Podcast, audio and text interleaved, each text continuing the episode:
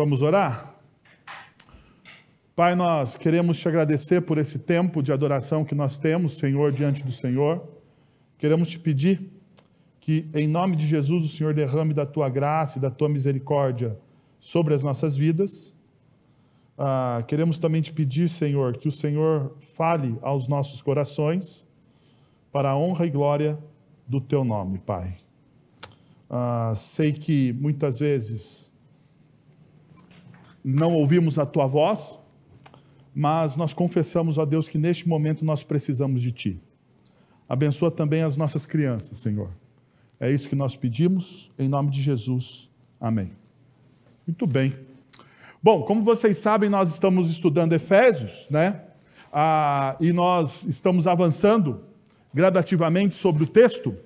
Ah, e o nosso tema geral é esse, né? Unindo todas as coisas em Cristo Jesus, porque esse é um tema de Efésios. Nós chegamos ao capítulo de número 5 de Efésios e nós vimos o seguinte: no primeiro, no primeiro sermão, nós falamos sobre andar em amor. Logo no versículo de número 1 e no versículo de número 2, Paulo vai dizer para a gente que nós devemos imitar, né? ele vai falar, é uma das poucas vezes que isso acontece, essa expressão em Paulo, de imitar a Deus, né?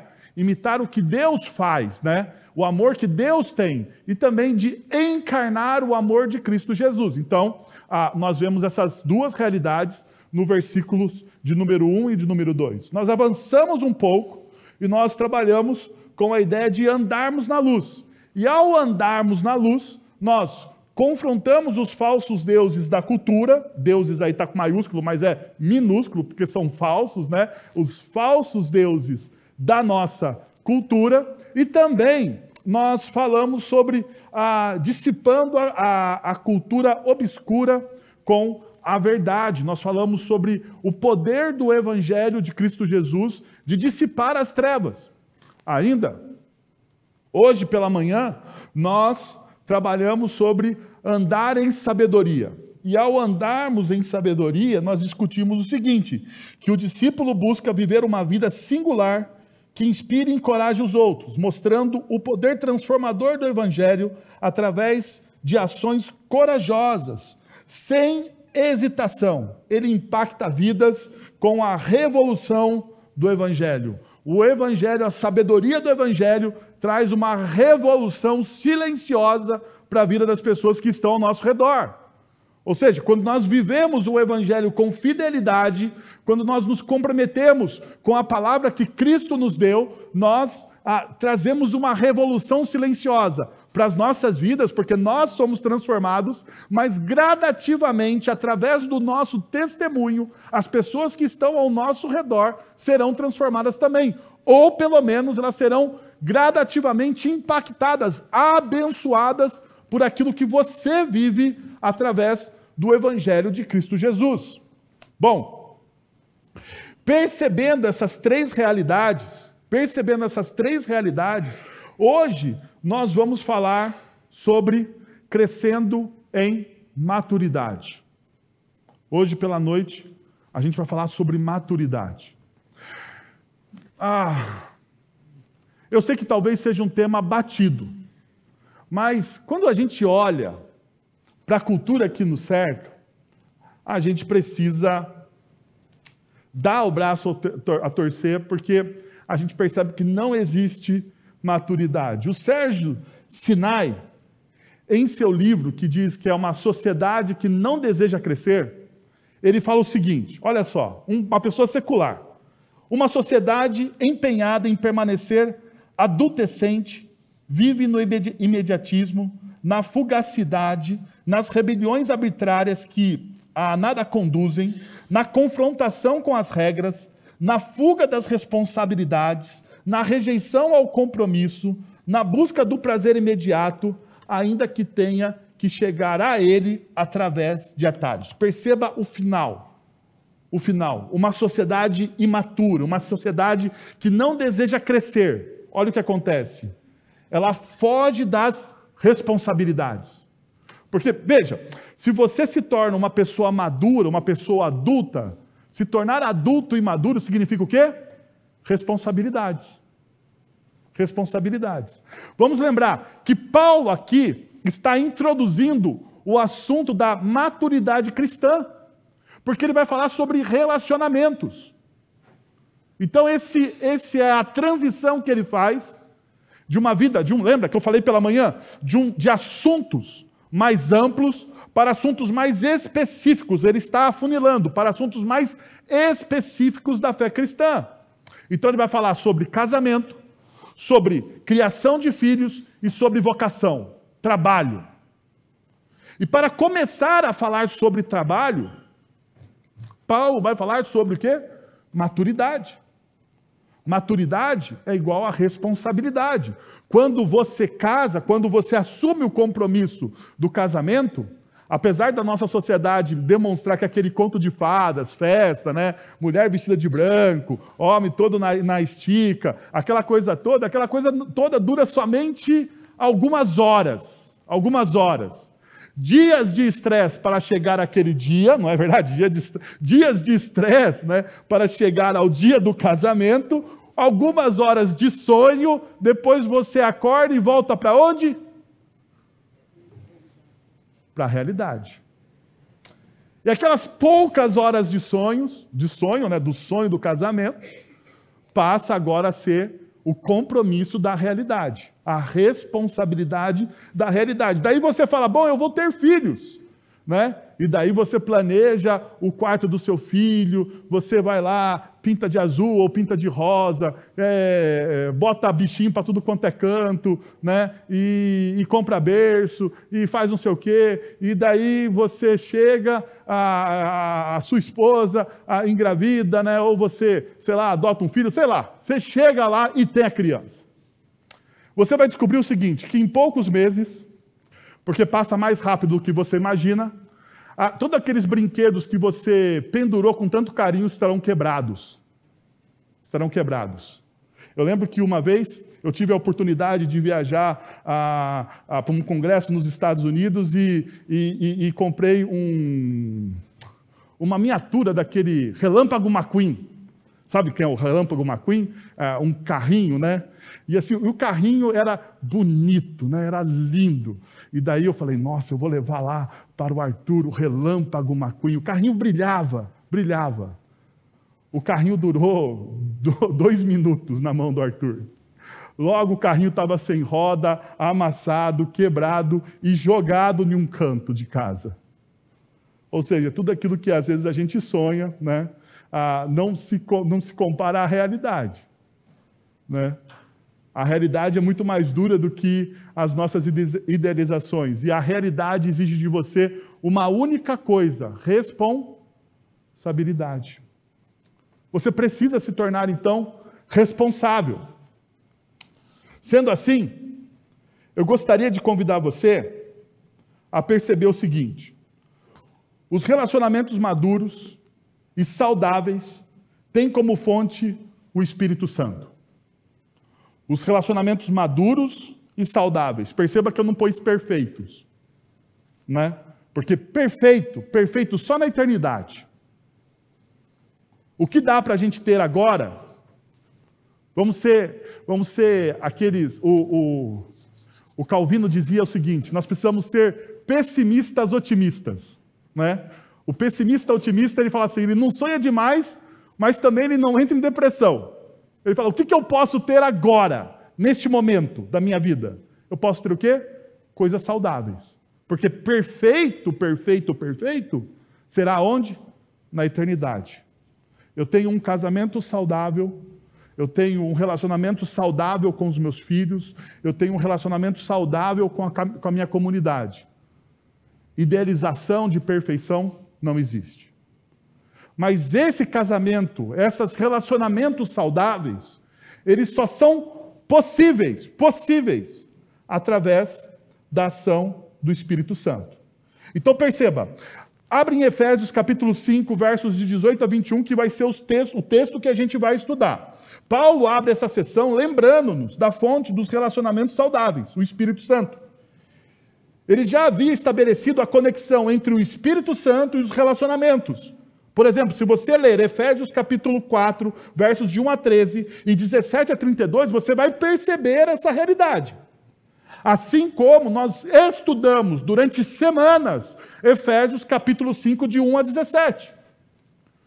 A, a conexão entre relacionamentos saudáveis e a ação do Espírito Santo em nós, transformando as nossas vidas para que nós possamos ser bênção para a vida dos outros, já foi estabelecida em Efésios.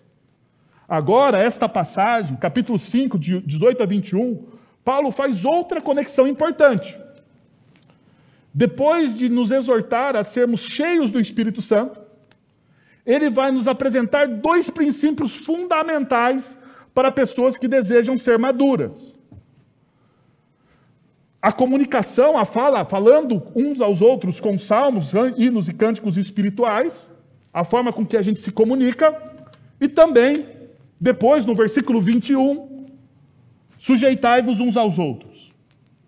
Aqui encontramos mais um exemplo que demonstra como um discípulo cheio do Espírito Santo vive os seus relacionamentos de forma correta, porque perceba, o nosso relacionamento com Deus, o nosso relacionamento com Deus deve, deve ser testificado no nosso relacionamento com os próximos, com as pessoas que estão ao nosso redor.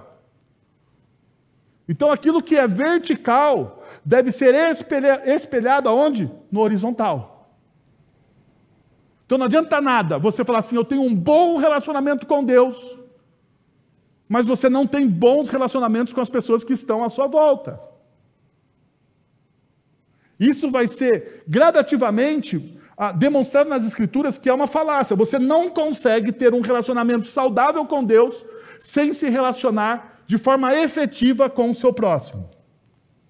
Para isso, então, eu gostaria de dar dois princípios para você nessa noite. Olha só, hein? Dois princípios. Dois princípios. Primeiro, primeiro princípio. Não fuja, nem crie atalhos.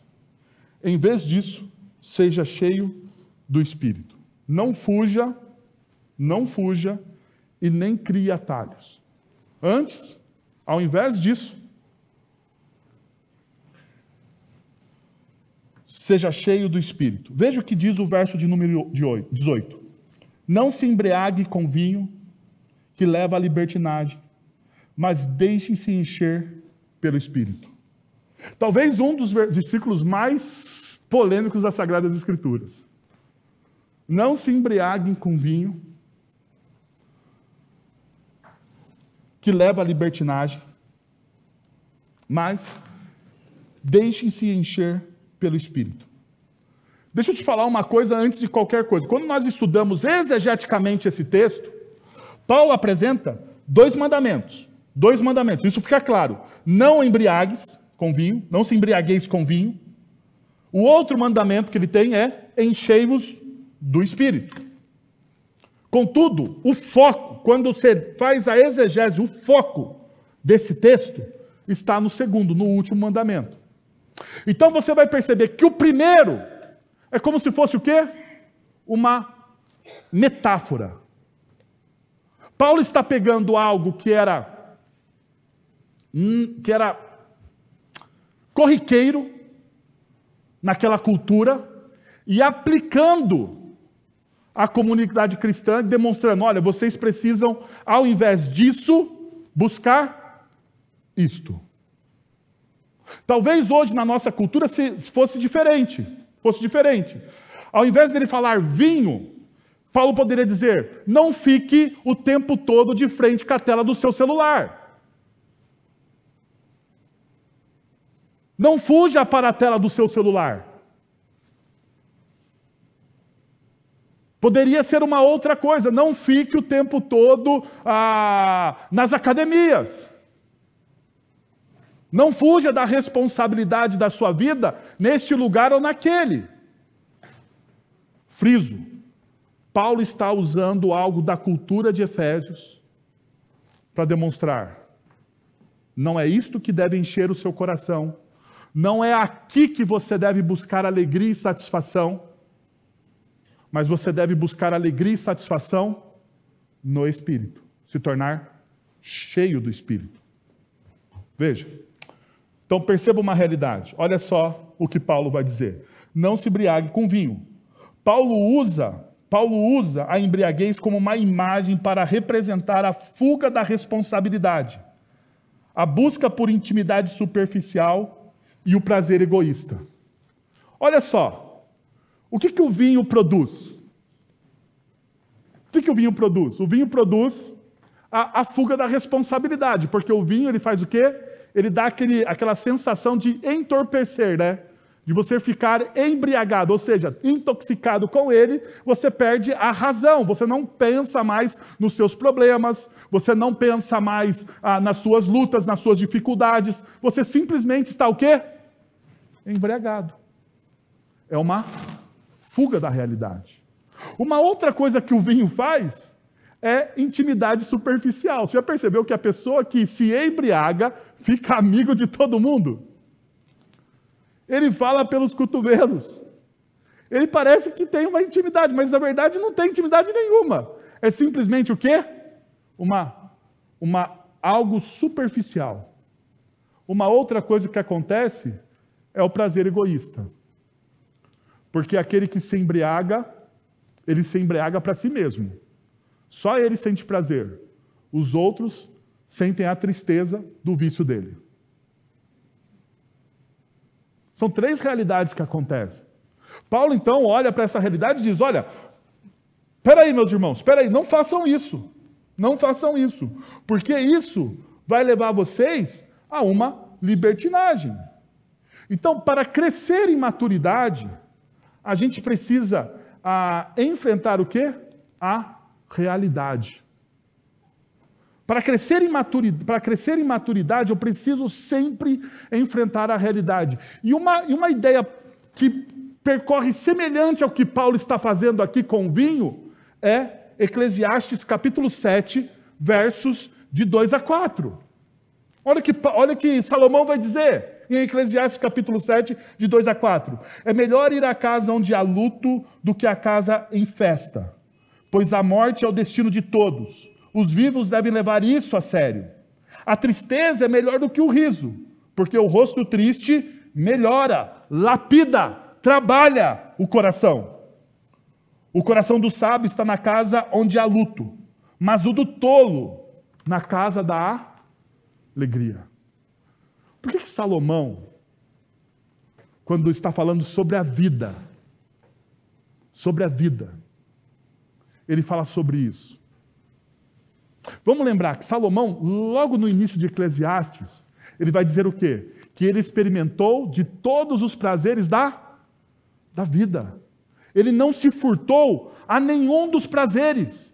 Ele deu, ele esbanjou no seu coração todos os prazeres. Logo no começo do livro ele diz isso.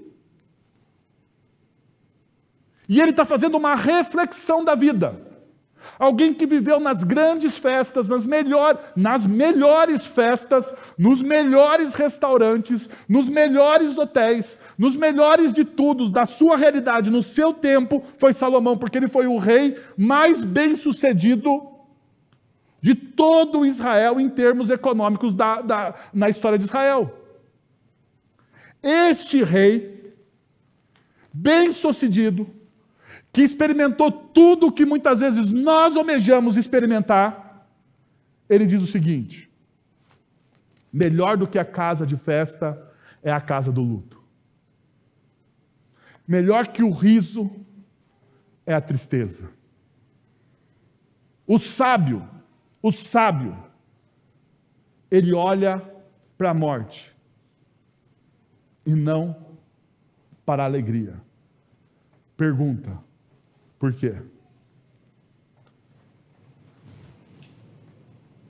Não é tudo contrário ao que a nossa cultura pensa? Não é tudo contrário? O que Salomão está dizendo não é tudo contra o que a nossa cultura prega e pensa? É tudo contrário. Mas por que, que ele está dizendo isso? Porque na casa do luto, é aonde a gente se encontra com a nossa realidade miserável. É lá na casa do luto que a gente encontra a realidade de quem nós somos, das nossas impotências, na casa da festa, nas festividades, nós nos achamos invencíveis. Nós, nós achamos que aquilo nunca vai acabar. Nunca vai acabar. Você já percebeu como o nosso coração se engana? Nós estamos passando agora já do, do, do meio do ano. Já passamos, né? O meio do ano já foi. Já foi. Estamos, nos, estamos caminhando agora para aquilo que nós chamamos de final de ano, do fim do ano. E no fim do ano nós temos as festas de fim de ano. E entre as festas de fim de ano nós temos a festa da virada.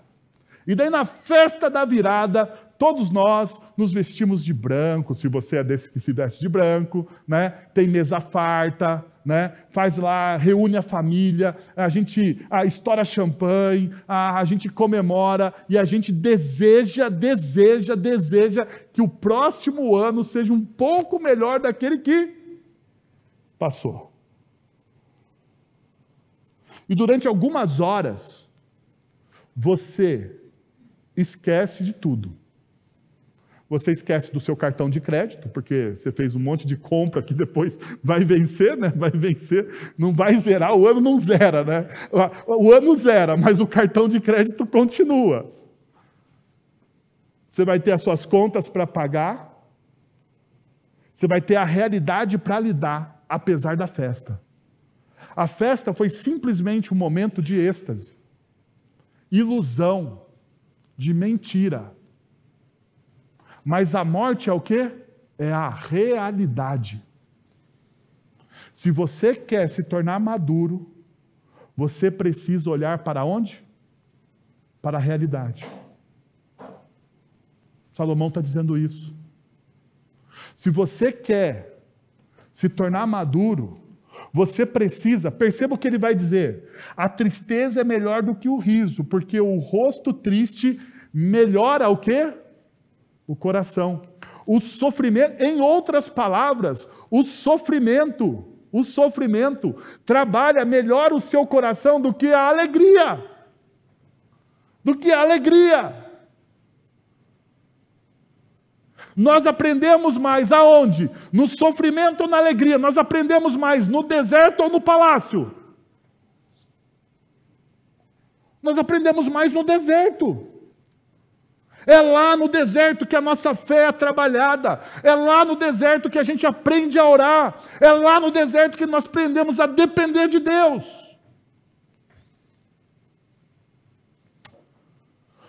Perceba, Paulo não está sendo um moralista aqui, dizendo: ah, você não pode beber, você não pode tomar um cálice de vinho, você não pode fazer isso aqui. Você não. Não, Paulo está dizendo: não viva uma vida de ilusão. É uma metáfora. Não viva uma vida de ilusão. Seja maduro. Lide com o quê? Com a realidade. Com a realidade. Viva a luz da verdade, da verdade de quem você é.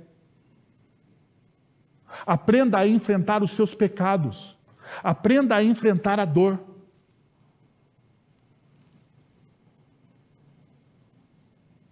Paulo vai dizer que aqueles que vivem na casa do vinho, eles nunca amadurecem.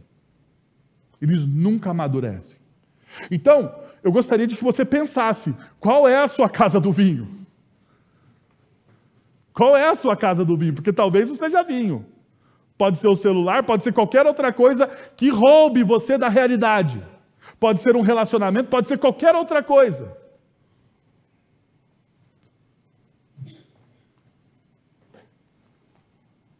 O texto ainda nos mostra essa realidade, que a gente precisa, a, a, nós não podemos viver na casa do vinho, porque isso provavelmente nos leva à libertinagem.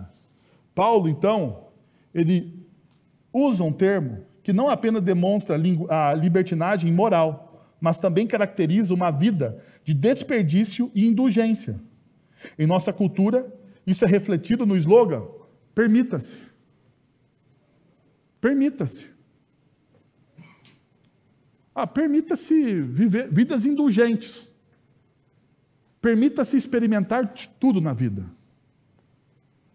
Aqueles que vivem na ilusão, que não amadurecem, acreditam que podem experimentar de tudo e não ter efeito algum, responsabilidade alguma.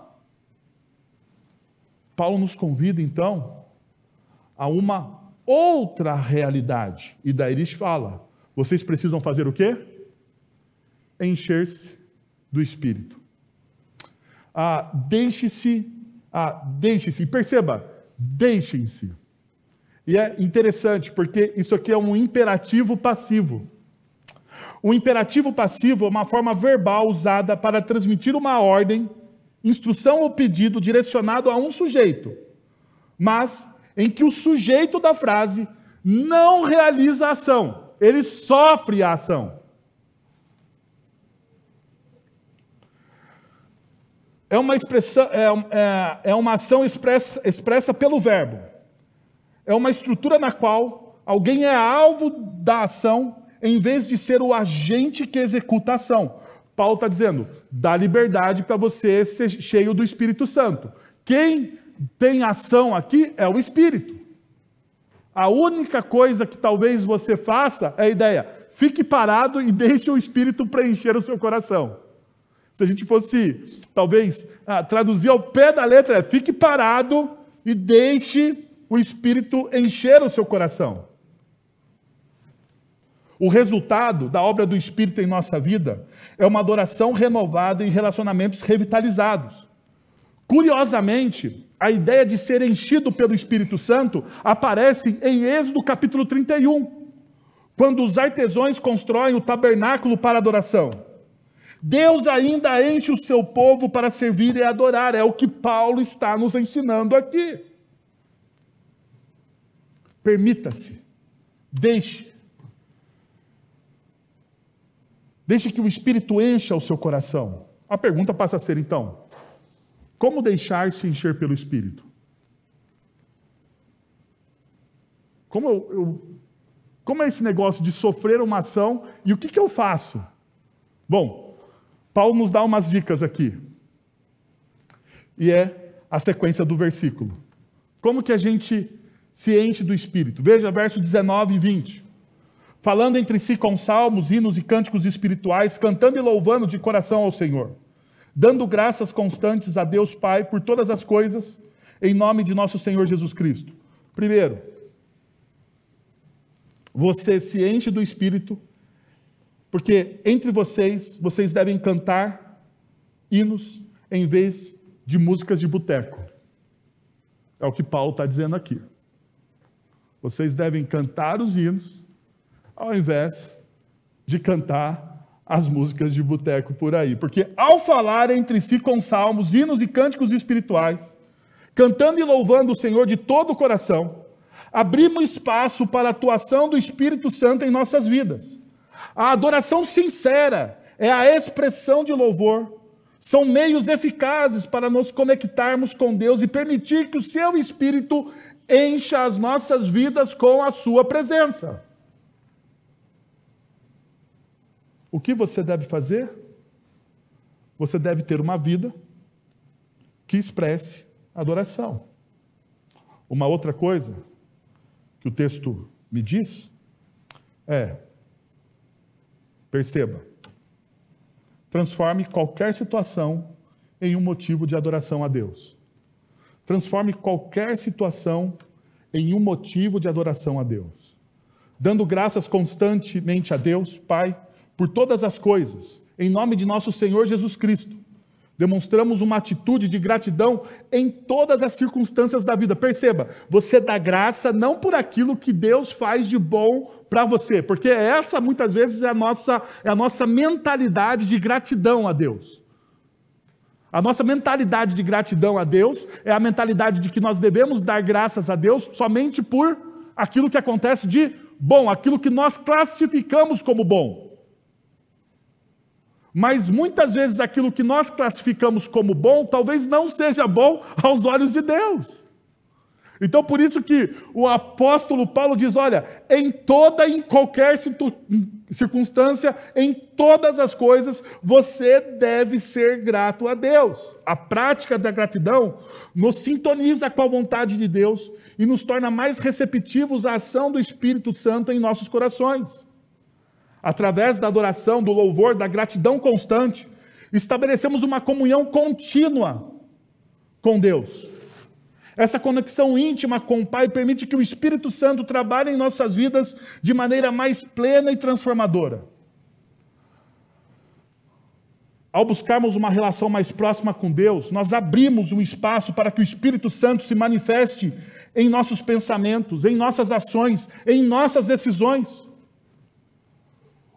O nosso canto, a nossa adoração, a nossa devoção tem dimensões horizontais e verticais. Nós cantamos uns aos outros, nós fortalecemos uns aos outros através da nossa adoração, mas nós também somos fortalecidos pelo Espírito quando adoramos o Senhor.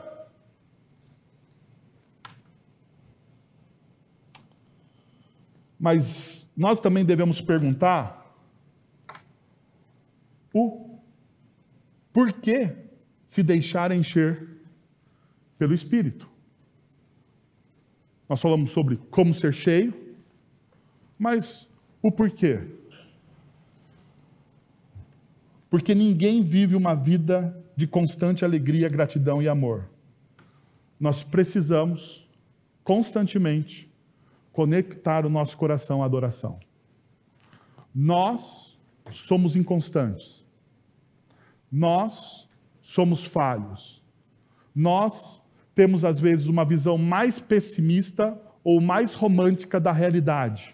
Nós precisamos do Espírito Santo para fazer o quê? Equilibrar a nossa visão a respeito da vida.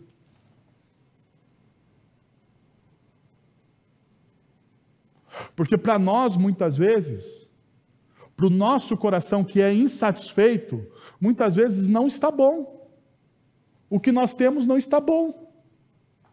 Já perceberam isso? Que muitas vezes aquilo que a gente tem nunca é o bastante. Sempre a gente acha um jeito ou de reclamar ou de romantizar a coisa, dependendo do nosso humor, porque nós somos inconstantes. Paulo convida a gente a sermos controlados pelo Espírito, porque ao você ser controlado pelo Espírito, você tem uma vida equilibrada. Não pelas suas virtudes, mas pelas próprias virtudes do Espírito Santo, ao qual você precisa.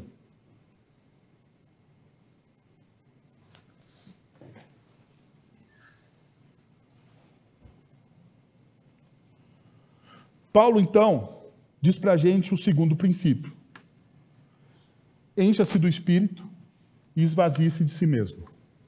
Quando ele diz: sujeitem-se uns aos outros por temor a Cristo. Sujeite-se uns aos outros por temor a Cristo. E a força, logicamente, desse texto está aqui. Sujeitem-se, sujeitem-se. Submissão. Submissão. O resultado final da plenitude do Espírito, mencionado aqui, é a submissão. Esse aspecto é especialmente relevante, pois a ideia de submissão é recorrente em todas as sessões seguintes do texto. Se você olhar o texto, a, continuação do texto, você vai ver que a submissão acontece dentro do casamento, entre pais e filhos e dentro da esfera do trabalho. Tudo isso será recorrente. Antes de abordar isso, nos relacionamentos entre o relacionamento conjugal, paternal e vocacional, Paulo enfatiza então a importância de nos submetermos o quê? uns aos outros como igreja. É na igreja que nós treinamos a submissão. É o que Paulo está dizendo. Isso é significativo porque algumas pessoas têm concepções exageradas sobre a obra do Espírito Santo. E geralmente a gente vê isso. Contudo, nesse contexto, nós vemos que o Espírito nos conduz à comunidade onde atos concretos de amor são manifestos. O Espírito capacita-nos a agir de forma amorosa e nos submetermos uns aos outros como pessoas, ao passo que isso se torna natural para nós. Uma nota prática importante de mencionar aqui é que uma pessoa é que uma pessoa que age de maneira impetuosa, arrogante e autoafirmativa não está submetida à ação do Espírito Santo e não anda ah, submissa ou enchendo-se do Espírito Santo. John Stott, analisando esse texto, ele vai dizer: o Espírito Santo é um espírito humilde. E aqueles que são verdadeiramente cheios dele sempre demonstram a mansidão e a gentileza em Cristo. Uma de suas, uma, é, uma de suas características mais evidentes é que eles se submetem uns aos outros. Então, submeta-se. Veja, a, a palavra submeter-se aqui, ela significa organizar sob. Foi usada nas Forças Armadas para se refletir, para refletir a subordinação dos soldados de um exército ao nível, aos, aos de nível superior. Perceba, bons soldados entregam o controle. Eles abandonam suas agendas egoístas e vivem em submissão visando o bem dos outros. Seja o motivo, os cristãos se submetem uns aos outros no temor de Cristo, ou por reverência a Ele, ou por reverência a Ele. Esta é a nossa declaração indireta da divindade de Cristo, o nosso Senhor. Nós submetemos os uns aos outros porque Cristo é uma autoridade suprema sobre as nossas vidas.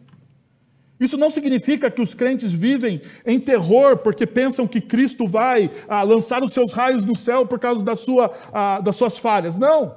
Eles temem a Deus em reverência, em adoração e em amor, porque reconhecem em Jesus o Rei dos Reis e o Juiz Supremo os discípulos, eles ficam maravilhados com a santidade, com a beleza, com a grandeza do perdão e do amor de Deus em Cristo. Quando nós nos submetemos a, a uns aos outros em amor, nós declaramos que nós pertencemos a Cristo, que Ele é o nosso Rei, que Ele é a nossa referência, porque mesmo ele sendo Deus, ele serviu a você e a mim. Mesmo Cristo sendo o Deus encarnado, ele fez uma opção de serviço. Não de arrogância, mas de serviço. De serviço abnegado, de morte, de entrega. De entrega por um bem maior. E o bem maior que ele fez por mim e por você é a nossa própria salvação.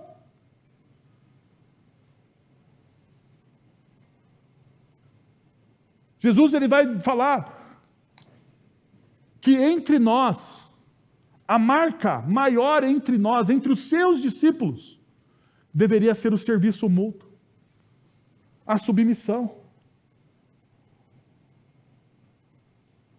Que é assim que as pessoas de fora reconhecem que o impacto do Evangelho nas nossas vidas, nas nossas vidas. A pergunta que o texto me faz é se de fato eu tenho servido a comunidade como Cristo pede que eu sirva. O texto me leva a essa reflexão. Eu quero ser cheio do Espírito, mas eu quero ser cheio do Espírito para quê? Para mim mesmo? Ou eu quero ser cheio do Espírito para servir a comunidade? Eu quero ter um relacionamento íntimo com Deus para o meu próprio benefício? Ou você quer ter um relacionamento íntimo com Deus para o benefício daqueles que estão à sua volta? Você já parou para pensar nisso? Você parou para pensar por que, que você vem a uma comunidade cristã? Por que, que você vem a uma igreja? Por que, que você se submete a estar aqui me ouvindo durante, deixa eu ver agora aqui, durante 35 minutos? Você está pagando uma penitência para entrar no, nos corredores do céu? Deixa eu dizer para você que isso não vai te ajudar em absolutamente nada. Você precisa estar em uma comunidade cristã para servir. Você precisa estar numa comunidade cristã para amadurecer. Você precisa estar dentro de uma comunidade cristã para, ser, para ter o seu coração trabalhado, confrontado. Você precisa estar dentro de uma comunidade cristã, não para você ser abençoado, mas para você abençoar os outros. Desde o começo, o plano de Deus foi esse. Deus chama Abraão. E quando Deus chama Abraão, para formar um povo. Ele chama, ele diz que todos os outros povos serão quê? Benditos, serão abençoados por causa de Abraão. Quando Deus vai formar o povo de Israel novamente, resgatar o povo de Israel do Egito, todos os povos olhariam para Israel e seriam quê? Abençoados. Quando Deus chama a igreja, Deus diz que a igreja prevalece sobre as portas do inferno. Por quê? Porque a igreja abençoa os outros. Mas sabe que essa mentalidade consumista do não serviço tem afetado tantos cristãos que nós achamos que Deus está aqui para nos servir. E nós fazemos as coisas para Deus às vezes pensando em retribuição. Eu vim aqui, paguei a minha dívida na semana. Eu quero que você responda nessa noite. O porquê você serve. O porquê você precisa de Deus. E se sua resposta não for porque você é um pecador e precisa ser cheio do Espírito e regenerado, talvez algo esteja errado no seu coração. Que tal você fechar os seus olhos, abaixar a sua fronte? Pai, nós te agradecemos por tudo que o Senhor fez nessa noite, porque nós adoramos o teu nome, bendizemos o teu nome e pedimos, Senhor, que em nome de Jesus essa palavra seja aplicada no nosso, nos nossos corações, ó Deus, para a honra e glória do Teu nome, Senhor. Venha, transforma, molde, modele os nossos corações no Senhor e para o Senhor, Pai. É isso que eu peço, em nome de Jesus. Agora, irmãos, que o amor de nosso Deus e Pai, a graça do nosso Senhor Jesus Cristo, o poder, o consolo e a ação do Santo Espírito de Deus estejam sobre vocês agora e pelos séculos dos séculos. Amém.